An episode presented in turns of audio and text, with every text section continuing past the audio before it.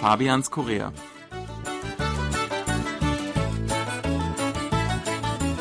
Herzlich willkommen, liebe Hörer. Es begrüßen Sie im Studio Fabian Kretschmer und Sebastian Ratzer. Hallo.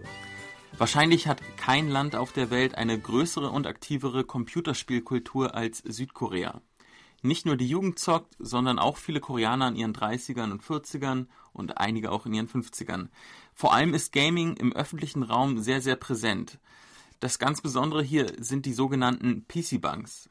Eine urkoreanische Institution, der wir uns in dieser Sendung annähern wollen. Sebastian, weißt du eigentlich, wie man früher so scherzhaft ähm, PC-Bang ähm, Mulgogi-Bang genannt hat? Nee, da muss ich zugeben, das höre ich jetzt zum ersten Mal. Da würde mich jetzt allerdings auch interessieren, woher das kam. Also Mulgogi Bang, ich kann mir schon was vorstellen, irgendwie Fischraum, aber was bedeutet das? Also Mulgogi Fisch, genau, Bang Raum. Äh, stell dir mal vor, jemand, der äh, Fisch mit Hangel ausspricht und noch nicht so wirklich Englisch kann. Okay, Hilf mir mal auf die Sprünge. Pischi. Ah, Pischi, ah, verstehe. Also dann PC, Pischi, okay. Also quasi so eine kleine Abwandlung. Es ja. ist, ist, im Grunde ein, ja, ein, ein simples Wortspiel, aber irgendwie ganz lustig. Ja, äh, PC Bank, die waren natürlich damals, als dieser Scherz noch rumging, noch viel größer, aber im Grunde haben die sich immer noch gehalten. Was ist ein PC Bank? Im Grunde ein Internetcafé. Sebastian, ich bin ja eine Generation äh, jünger als du, aber mit dem Wort Internetcafé kannst du schon auch was anfangen. Ja, das äh, ist mir schon bekannt. Ich war allerdings selber nie in einem drin. Ich habe mir da vor der Sendung nochmal Gedanken gemacht und äh, mich versucht zu erinnern, aber ich war nie in so einem PC-Bank drin, habe allerdings viel darüber gelesen, äh, Berichte im Fernsehen gesehen mhm. und auch was gelesen. Also ich weiß natürlich, worum es geht, aber so selber ausprobiert habe ich es nie. Das liegt eben auch daran, dass ich kein Freund des Zockens bin. Also, Nein? Ja.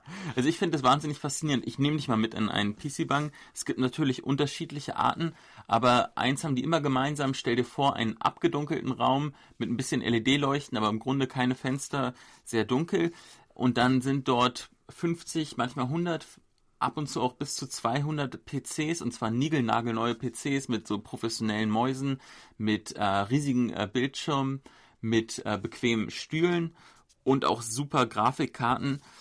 Und dann hat man natürlich auch noch eine Snackbar. Da kann man bei einfachen PC-Banken sich so eine, ja, Damian, so eine Nudelsuppe quasi äh, an den Tisch liefern lassen oder einen Kaffee. Bei den etwas luxuriöseren PC-Banks kann man auch, äh, ja, Burger oder, oder gebratenes Hühnchen essen und quasi wird das auch an den Tisch geliefert, dass man die ganze Nacht dort durchzocken kann, weil darum geht es ums Zocken.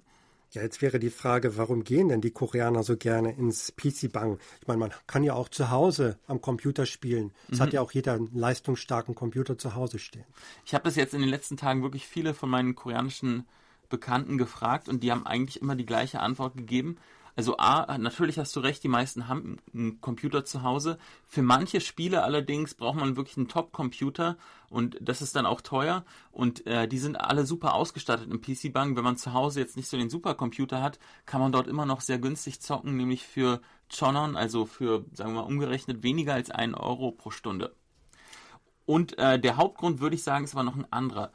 Zocken alleine macht vielleicht nicht so viel Spaß wie in der Gruppe. Und zwar wirklich, wenn man dann noch äh, physikalisch äh, im gleichen Raum ist. Man kann dann äh, im Raum oder sitzt nebeneinander, kann miteinander sich unterhalten, ähm, Scherze machen und hat quasi so eine ja, kollektive Erfahrung. Ja, ich denke, darauf kommt es auch an.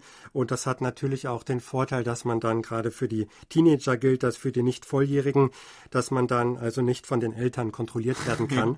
ich glaube, das ist auch ganz wichtig, ja. Aber vielleicht sollten wir das erwähnen. Als Teenager, nicht Volljähriger, da hat man natürlich auch bestimmte Regeln, die man einhalten muss. Diese, äh, was man so gemeinhin als Ballerspiele bezeichnet, die auch ab 18 sind, kann man eigentlich als Teenager nicht spielen, weil das wird alles mit der ID kontrolliert. Ah, das ist natürlich sehr gut. Aber es ist einfach ein schöner Raum, wo man sich auch mit Freunden treffen kann. Ich denke, das macht schon Spaß. Und äh, ich habe gehört, dass diese PC-Banks so ein bisschen äh, unter Druck geraten mittlerweile, aber ganz verschwinden werden die wohl auf absehbare Zeit nicht. Nee, nee, ich habe mal nachgeschaut. Also offiziell gibt es immer noch so knapp 11.000 im ganzen Land. Und wenn man äh, ja, Hangel lesen kann, dann sind die auf jeden Fall an einer Ecke. Sebastian, ich weiß, du bist äh, viel beschäftigt, aber nach Feierabend, jetzt so gerade wenn es herbstlich ein bisschen kälter wird, gehen wir mal auf die Abendstunden anstatt auf ein Bier mal in PC-Bank, dann zeige ich dir Gut, das. da gibt's ja auch die Snackbar, da werde ich dann auf jeden Fall glücklich, also da bin ich dabei. Auf Wiederhören, liebe Hörer, und bis zum nächsten Mal. Tschüss.